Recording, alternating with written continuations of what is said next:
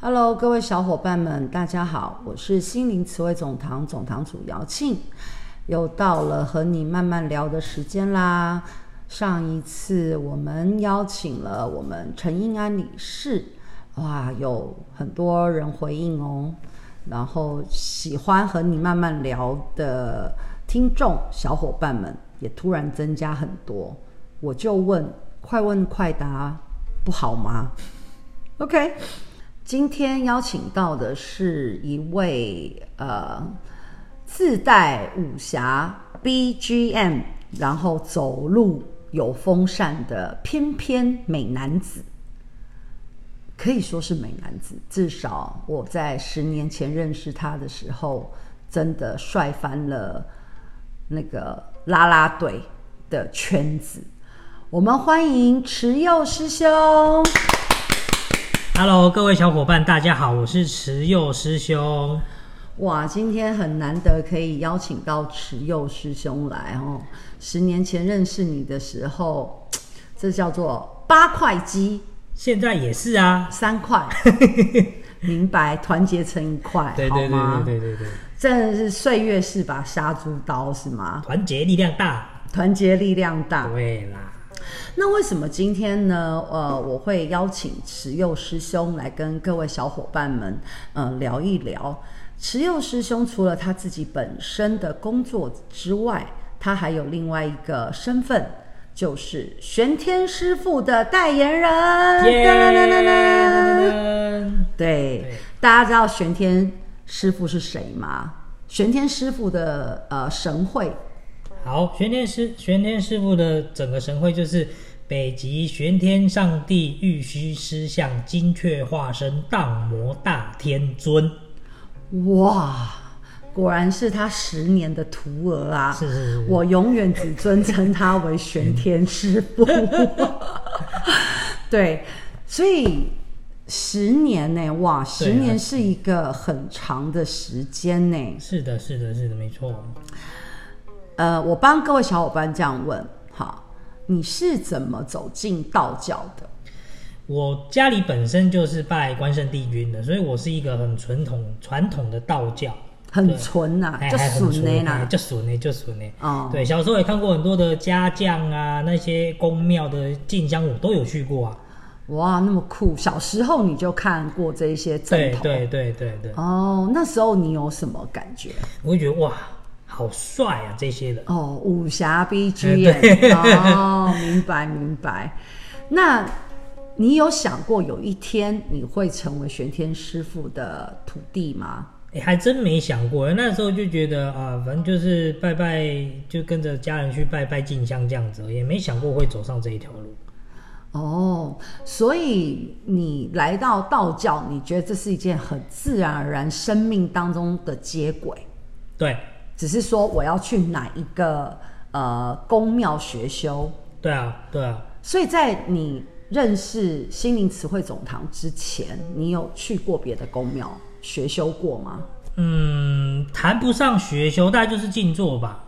对，因为那时候其实已经有一些老师说啊，我这一辈子就是要可能有机会要帮神明办事，但那时候只是听听而已，所以大概就是到静坐的阶段了，也没有想过要走到这一条。那慈幼师兄，我偷偷告诉你一个呃不是秘密的秘密。哦，真的好，我也没当当你到了一家宫庙，各位小伙伴，这你们也要认真听哦，因为这很有可能就是你会发生的。因为我也听我我听过很多这样子的例子，有很多师兄姐跟我分享过。是比如说，他们就会说，呃，我就是只到一间庙里面拜拜，嗯然后呢，这间庙里面的师兄师姐就拿了一张椅子给我，叫我坐在那椅子上，嗯哦，对对对对对，叫我静坐。啊，对对对，好，在一般人的认知，就是在坐坐在椅子上的这个人的认知，就是我只是坐在那边，眼睛闭闭。但是在灵体还有在神佛的眼中，你就是已经准备好要灵动，小米，嘿对哦。所以代志就是这么单纯，家摸单纯对哦，你有噔噔噔噔这样吗？有啊有啊有啊， OK，所以当你第一次来到心灵词汇总堂的时候，你有什么样不同？对这间堂，你有什么样不同的观点？我觉得这间堂一开始来到新词汇堂的时候，那还不是啊总那时候还不是总堂，哦对我们那时候还不是总对，堂，我就觉得这堂很年轻，嗯哼。嗯，尤其是我们的总堂主，哇，我等一下会请你喝一杯 茶。我到现在还是很年轻啊，拜对托。对对对对对对对，没错没错没错，然后呢？对，他就觉得很年轻，然后跟我一开始小时候的印象，或是我去到别家公庙印象不一样，然后都嗯是一些以前都是跨街对一些老大哥啊，那到心灵慈惠堂是真的完全不一样，因为我跟我同年纪，那时候十年前我才二十出头而已， 嗯哼，对，所以就是哎、都很年轻这样子，嗯，哦，其实那时候还是有一些老唐生啊，事实上还是有的。是啊，对，可能就是在这过程当中，也是母娘的安排吧。慢慢慢慢的来了蛮多呃年轻，用人的年纪来讲是年轻的人嗯对来到这里。对啊，对，像我们一位就是呃姚芳师姐，也是我们的长辈了啊，啊对怎么算说对吧是是是是是， ？OK，所以除了年轻之外呢，在整间心灵词汇堂会。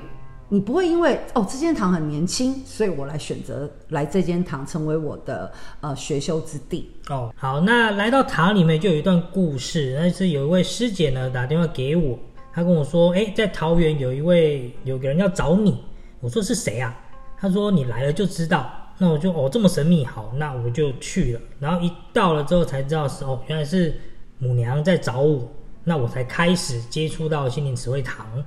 哦，那位师姐怎么这么有慧根吼？怎么知道要打电话给你这对，样？是哎，我跟她认识也蛮 深的，还是在那一天才知道她的另外一个身份，所以那位师姐现在又坐在你前面。对哇，回想十年前我们那时候，你还不知道我是母娘的代言人哈。，对，压根没想过。我们是在另外一个领域认识的。对对对对，对在另外一个训练里面认识的，然后我是持佑师兄的教练，嗯，对，一所以蛮有趣的缘分。真的很缘分缘分。所以你见到母娘的，哎，你那时候呃见到的母娘是哪一尊？我那时候见过大尊母娘，对、哦，所以是大尊母娘和你对话。，对，那时候是大尊母娘跟我对话的。哇，你有听我们陈印安理事那一集吗？有啊，哦，他讲到大尊母娘都，你知道吗？眉开眉开目笑，是不是？眉开眼笑哦啦眉开眼笑哦这样子。对对对，那对所以你对大尊母娘这一尊神呢，你有什么样的直接诚实的感受？好没问题。 大尊母娘就是慈眉善目，嗯哼，对，然后风趣，嗯哼，对，哦。那后来你来到堂里，你有发现除了大尊母娘，还有执事母娘吗？哦，我遇过执事母娘啊、我有我我总共遇过五位母娘，大尊母娘、执事母娘、三清母娘、鸾堂母娘及现在的开基母娘。哦，因为后来你都站桌边嘛，对你真的很有福分哦呢。真的真的感恩母娘，真的、哦，五五尊母娘的法门完全不同，是对，所以你可以跟我们小伙伴们形容一下你心中的五尊母娘有哪里不同 吗？哦好。 其实，嗯总归一句就是都是爱我们的嘛，没有什么不同啦，真的啦。那为什么你对大尊母娘有这种慈眉善目、风趣的这样子的评价呢？那其他我们先来一个一个点点兵点将 好了。那执事母娘呢？好啦，是这样的，我会说大众母娘比较风趣，是因为她老人家会喜欢跟我们多聊聊。但因为执事母娘啦、或者是呃执事母娘，或者是三清母娘、流浪堂母娘或开基母娘呢，都比较就是慎重其事。哦，也所以大尊母娘比较随便。不是随便嘛，不是这样说的啦。什么叫慎重其事的另外一面是什么？这种？其实另外一面就是呃比较这个大 不慎重。不慎重不管事儿。哎，这可不是我说的。我是问一个问题，啊你没看到后面有个问句吗？哦，不是这样说的，那就是就比较轻松嘛。哦嗯每一个来上和你慢慢聊的来宾，哦，但凡只要是我们心灵词汇总堂的资深堂生，绝对无法逃熬过这一集，对这一题灵魂拷问题，所以接下来有被我邀请到的资深唐生们，你们可以在家。呃，就好好的思考这一题，因为可能某一天你就会接到我的电话邀请，对不对？那接到我电话邀请，你也推不掉，你就只能来就是面对，对，好吗？好啦，那这一题我就放过你了，好不好？行行行行行行行，好的，那所以呃，当你知道玄天师傅要哦，你要成为玄天师傅的徒弟之前，嗯好像一开始不是玄天师傅对挑挑你的嘛，对对吧？对，一开始因为一开始大朱母娘在告诉我的是我跟帝君有七世的缘分，哦所以哟对，一开七世对哎对对，所以一开始是帝君来先就是教我，嗯，对，嗯，那到后面开始的时候是，那到后面的时候是这个有确定会是玄天师傅做我的师傅之前，还有个三太子，嗯对，在训我的体，哦，那时候呃，帝君师傅教的是什么？气气嘛，对主要先是气先调你这个人跟你的园林的气，对，没错，然后呃，三太子训你的体，对什么意思？就是他会有很多的大幅度的动作啊，或者是蹲马步啊，哦，对，很像在练功这样，对，某一个程度也比较像在打通我们的这些筋骨嘛，对，因为对毕竟以后要接的是神佛的气，嗯，那尤其是武将架的话，这个我们肉肉身的这个筋骨，我们的肉体的要承载这神佛的气，嗯还是需要很扎实的这种基础功啊。对然后后来就换成玄天师傅，对，就先接掌了玄天师傅的棋，就练棋，然嗯后就一步一步跟着师傅学法，然后到现在这样子。哦，我到现在十年呢、对啊，玄天师傅十年磨一剑，嗯你这一把剑磨的是什么呢？磨的就是把自己的人皮给卸了啊，讲的，哎，就是白眼，就是人都会爱面子，嗯哼但有的时候这个面子不是这么的重要。如果再再把事情再看得大一点的时候，面子不是这么重要，反而是更多的人事物。格局嘛，对格局跟层次嘛，对，因为我们叫心灵词汇总堂，所以我们不会只讲神通，是的，是的，我们没也错，很讲究关于我们内在的成长。对，对吧？对所以才能身心灵嘛，嗯所以我们的灵才得以提升嘛。对，其实最多的还是以法为主，对，心法，心法，对，嗯，我们这里其实讲术的时候，法术的术哦，我们这里讲术的时候，其实是还是有的，比如说我们固定的法会啦，对，呃，母娘降价办盛事啦，我也发现就是呃，母娘常常在教育我们的是关于法，对，嗯，对，好，我们来聊一聊玄天师傅的呃这个身世吗？我可以这么说吗？嗯，就是我听，我知道你想干嘛。我听，就是很多人都说啊，玄天师傅有很多尊，有大玄天、二玄天、三玄天、四玄天、五玄天、六玄天、七玄天，嗯，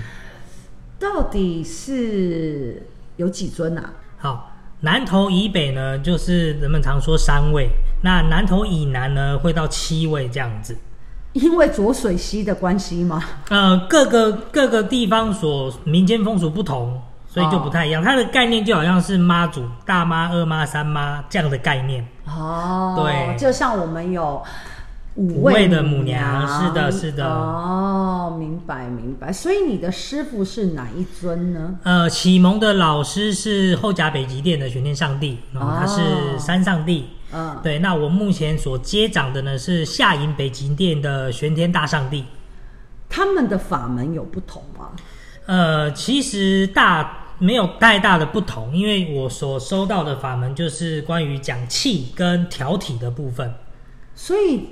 那为什么你你要换老师呢？你就坚持三上帝就好啦。其实老师们要要换的这部分也不是由我决定的嘛。哎、我就记得仁圣大帝也那时候想收你为徒，你不是你做的决定吗？哦，这个就说来话长了，是吧？那对你要回答我的问题呀、啊，你刚刚说这不是你能决定的，那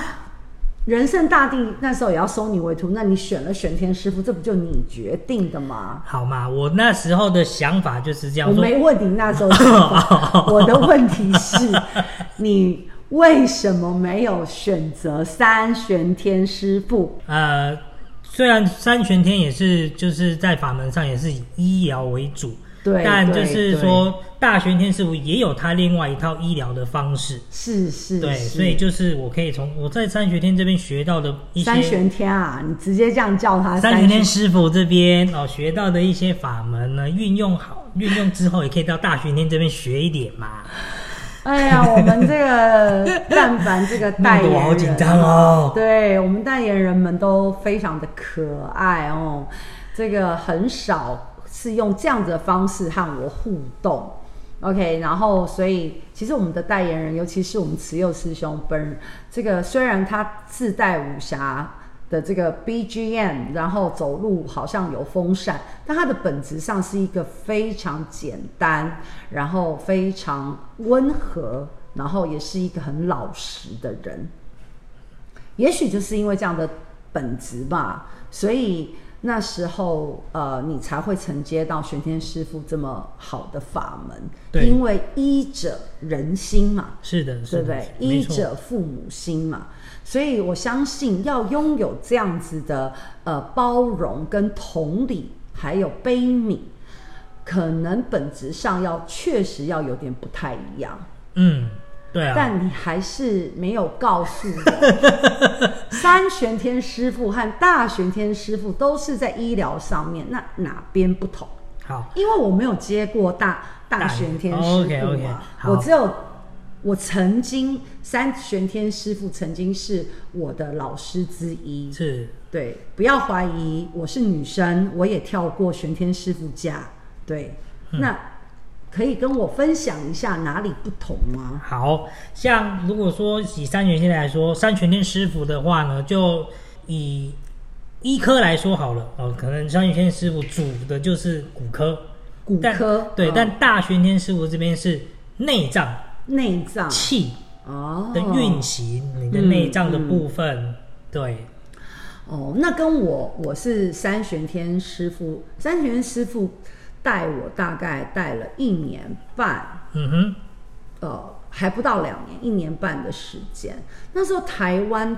在台湾跳这个玄天师傅架的女生，女代言人真的不多。哦对，真的不多，对，然后呃，我我那时候的我的玄天师傅的起架方式和你的就差对，不一样，就不一样，不一样，完全不一样所以各位小伙伴们，你们要明白，假设有一天你们到了士林的某间玄天师傅庙，请示了一个问题，然后呢，你又咚咚咚咚咚跑到了天母，去一另外一间玄天师傅庙请示了同一题，你们猜猜两位玄天师傅答的答案会一样吗？如果不一样，不要立刻马上就觉得哦，一定其中有一间在骗人的，那我再去找到第三间来验证哪一间是骗人的。神佛降价办事大多慈悲，悲悯我们众生，所以他们降价。他们要训练一个徒弟，你看看，至少都要三五年以上的时间。嗯，这是对大道、对神佛的一种尊重。所以在我们总堂是这样的：任何一个人来到总堂向母娘请示他的事情的时候，必须要用“请示”两个字，不会是用“母娘，我想问一件事”，因为母娘跟你不是朋友哦。所以呢，当无论你有没有一个机会去到哪一间宫庙，都要保持做人的礼貌。对我觉得这是人的根本跟基础啊，是的，要有理，这挺重要的对啊、对对，就来到人间一趟，不要到处出洋相。对。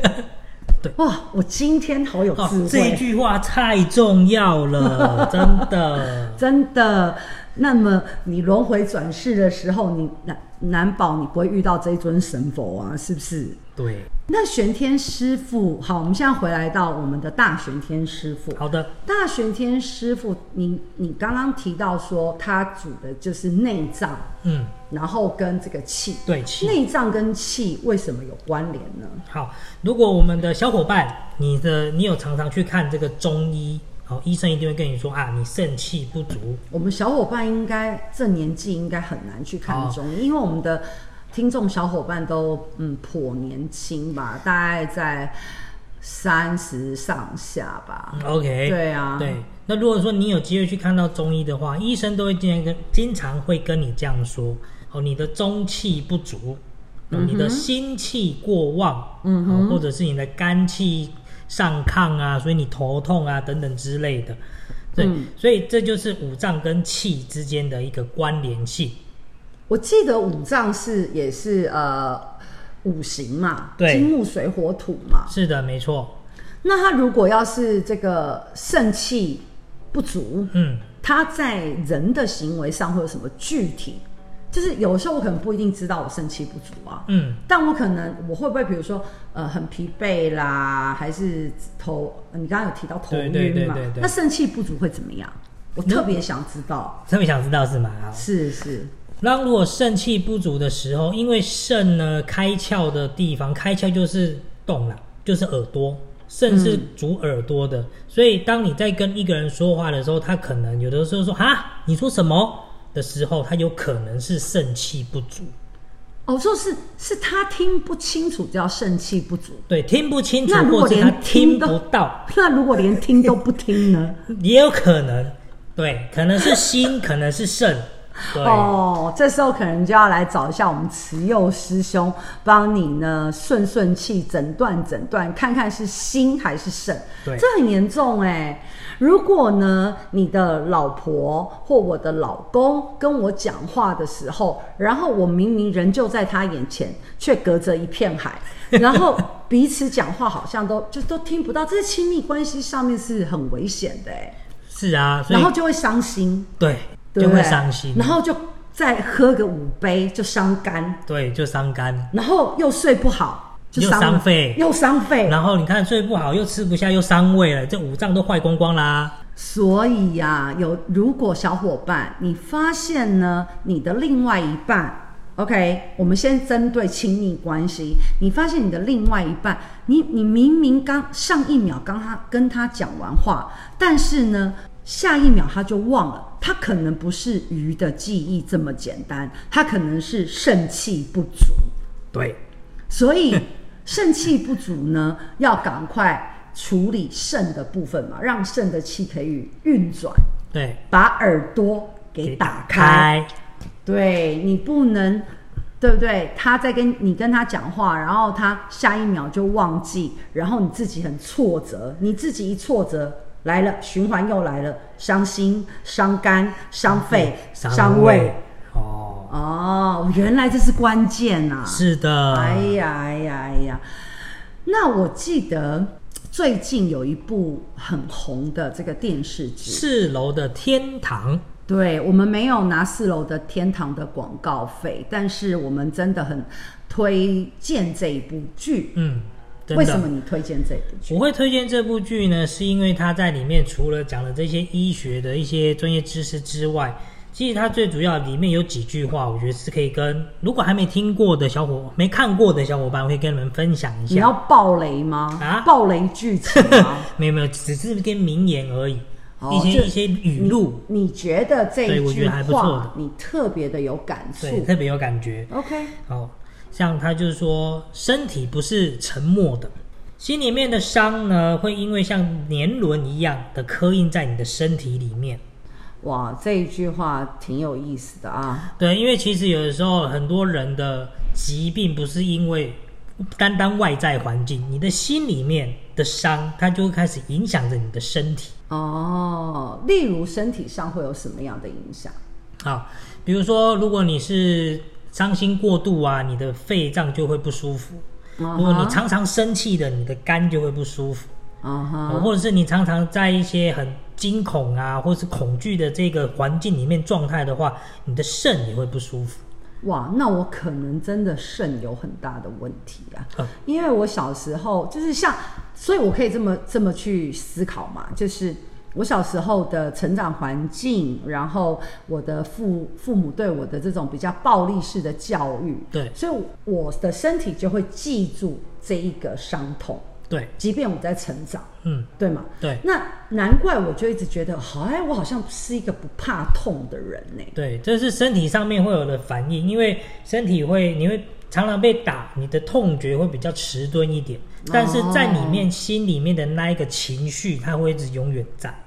哦，就是我们七情的里面的可能，七情就是喜怒忧思悲恐惊嘛。对可能就是我对于呃很大的声音，嗯或是有人吵架，嗯，或者是我听到我在路边听到有人狂骂小孩，嗯，我的整个神经就会紧绷起来。对，那那时候，这就是一种身体记忆的一种呈现吗？是的，没错，哇哦！所以说，身体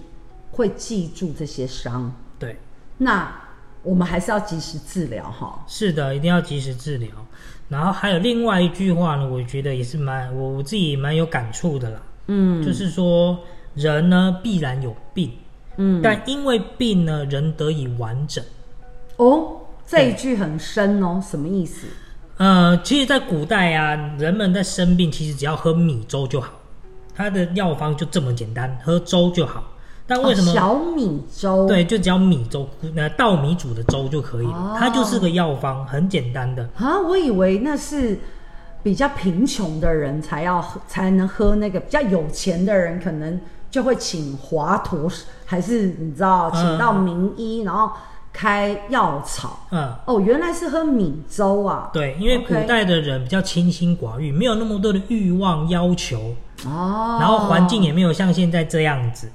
那因为时代的演变，然后一些战争啊，一些环境因素、人为因素，所以导致呢各个疾病的衍生，然后就有嗯了华佗啊、扁鹊呀、或是孙思邈啊这样的名医出现。嗯嗯对嗯人必然有病，人因病而完整。意思就是说，当我们人都不生病的时候，我们是不知道我们还有这副身体，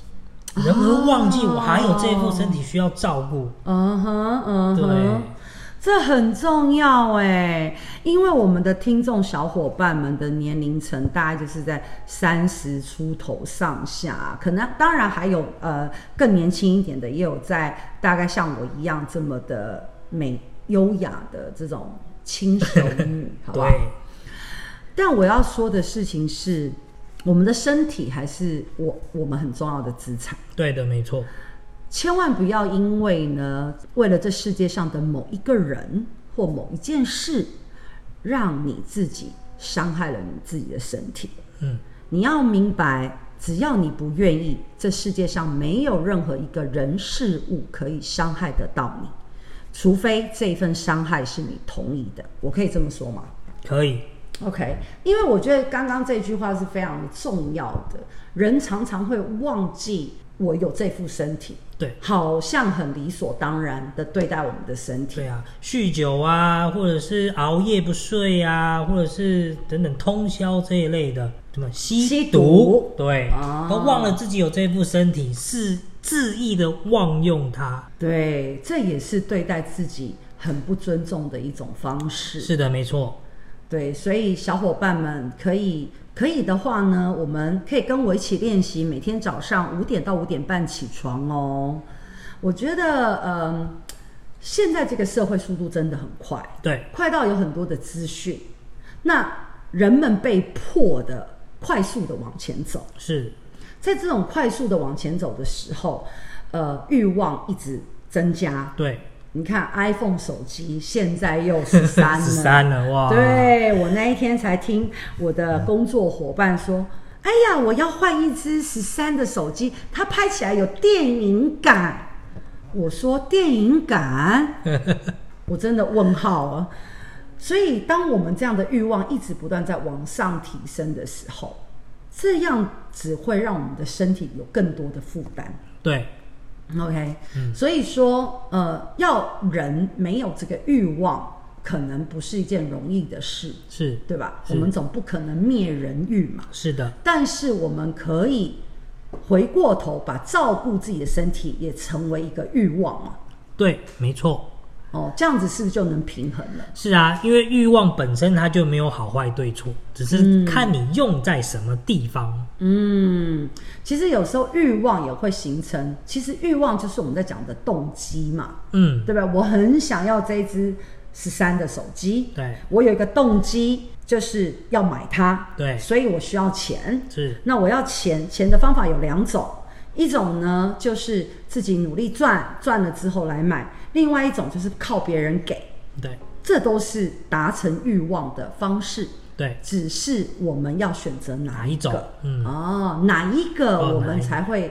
安心、嗯，心安理得？是的，嗯，懂了懂了。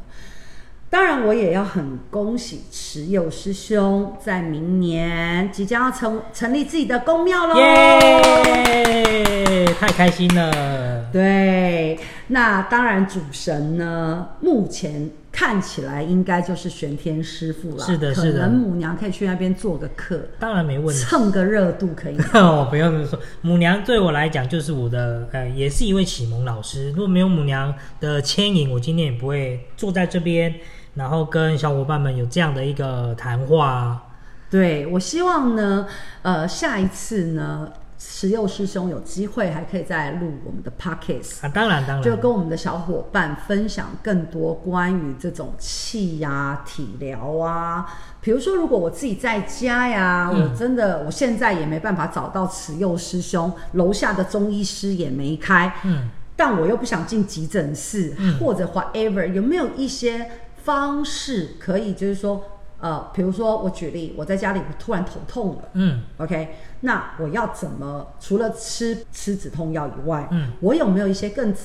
自然的方法、有机的方法，可以让我舒缓我这个头痛呢？呃，有解方法，第一个就是你可以按摩你的后颈的两个风池穴，这是可以风池穴，对风池穴，它就在你的后颈的两侧，嗯哼，对你沿接着近法际这里对，吗接近，发际这边。 OK 对，那还有一个就是最常发生的就是你的胃痛。嗯哦，胃痛的话，你可以按摩你的手，嗯翻开你的手掌，嗯取出你的四根手指头，嗯，把你的拇指放在手腕上面，嗯对应这个食指这一个穴道，这叫嗯内关穴。嗯呃你去按摩它，嗯对，当你急性很痛的时候，你就是轻轻的按，然后快速的按；嗯当你是闷闷胀胀的时候，你就是重重的按，慢慢的按。哦，急很急的突然来的这种痛，对是呃快速的按，对，快速的按，并轻轻的、轻轻的、快速的这样子按摩它。轻轻的快速的，OK 对那你是闷闷胀胀的，那胀气可以这样按吗？可以啊。哦，胀气的话就是属于重重的、慢慢的按，哎，胀气的话，它是属于轻轻的、呃，轻轻的，嗯快快的这样子。哦，轻轻的、快快的。对，哇，原来这么复杂、 啊，你写赖给我好哈了。哈哈，还是我们会把这个胃的这个按摩方式的三种不同的分别，我们会写在我们这个呃专辑下方的介绍栏里面。那我还有一个想要偷渡的问题，失眠的话怎么办呢？有穴道，失眠的穴道在脚踝上。脚踝。，对，哦、如果想要知道失眠要按哪一个穴道呢，就也是看我们下方的资讯栏，好不好？我们会把上面我们会在上面写的很详细，因为在这边呢，先就是保个密，卖个关子。重点我也是来看看小伙伴们有没有认真做功课。你知道有人问过我说失眠的话怎么办？我说，第一数羊数到天亮，第二听 Miss 瑶池的 Podcast 听到天亮，哦，终究天会 亮，所以你要不要睡你自己决 定。OK，总有一个方法会让你睡着嘛？对对啊，好。今天我们很开心邀请池佑师兄来跟我们分享了他的呃成为代言人的一些过程，但其实他今天分享的真的是这十年浓缩很短很短的内容。嗯其实下一下一次有机会，也许我们可以聊聊当呃我跟慈幼师兄两个人联手公办的一些有趣的事情。哇，这个就有很多故事可以分享。对对对对对，所以我我相信呢，大家对于道教是好奇的，对于代言人也是好奇的，对于我们在我们的生命里程当中发生过什么事，也充满着好奇。开了这个 podcast，我们就跟你慢慢聊。谢谢慈幼师兄，今天谢哎谢总堂主，谢谢母母娘娘慈慈悲悲，众众生生平平等等。